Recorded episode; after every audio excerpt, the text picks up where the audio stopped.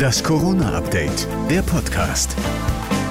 Hallo zusammen, heute ist Dienstag, der 4. Januar und hier kommt für euch die aktuelle Ausgabe des Corona-Updates, der Podcast mit dem Nachrichtenstand von 12 Uhr. Ich bin Thorsten Ortmann. Hallo.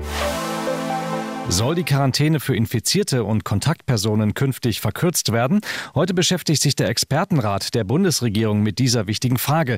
Denn sollte sich die Omikron-Variante wie befürchtet ausbreiten, drohen durch die Quarantäne vieler Betroffener Versorgungsengpässe. Patientenschützer Eugen Brüsch fordert, dass eine Quarantäne nur nach einem negativen PCR-Test verkürzt werden darf. Und auch Virologe Professor Timo Ulrichs mahnt bei NTV zur Vorsicht. Wir wollen natürlich nicht gerade in der Anfangsphase der Ausbreitung der Omikron-Variante, äh, dass das Ganze ungehindert losgeht. Und wenn wir eben zu früh die Menschen wieder äh, zurücklassen an die Arbeitsstellen und in ihr normales Leben, dann kann es eben passieren, dass wir der weiteren Ausbreitung noch Vorschub leisten, auch ohne dass wir es wirklich bemerken. Grundsätzlich gilt bisher, wer ungeimpft infiziert ist, soll 14 Tage in Quarantäne, vollständig geimpfte fünf Tage, wenn sie symptomfrei und negativ PCR getestet sind.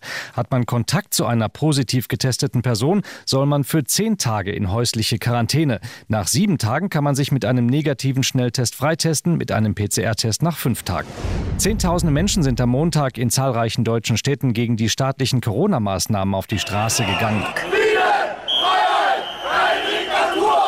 In Sachsen und Sachsen-Anhalt kam es zur Ausschreitung. Es flogen Flaschen und Feuerwerkskörper gegen die Polizei. In Zwickau wurden 14 Beamte verletzt. Ein Demonstrant versuchte sogar einem Polizisten die Waffe zu entreißen.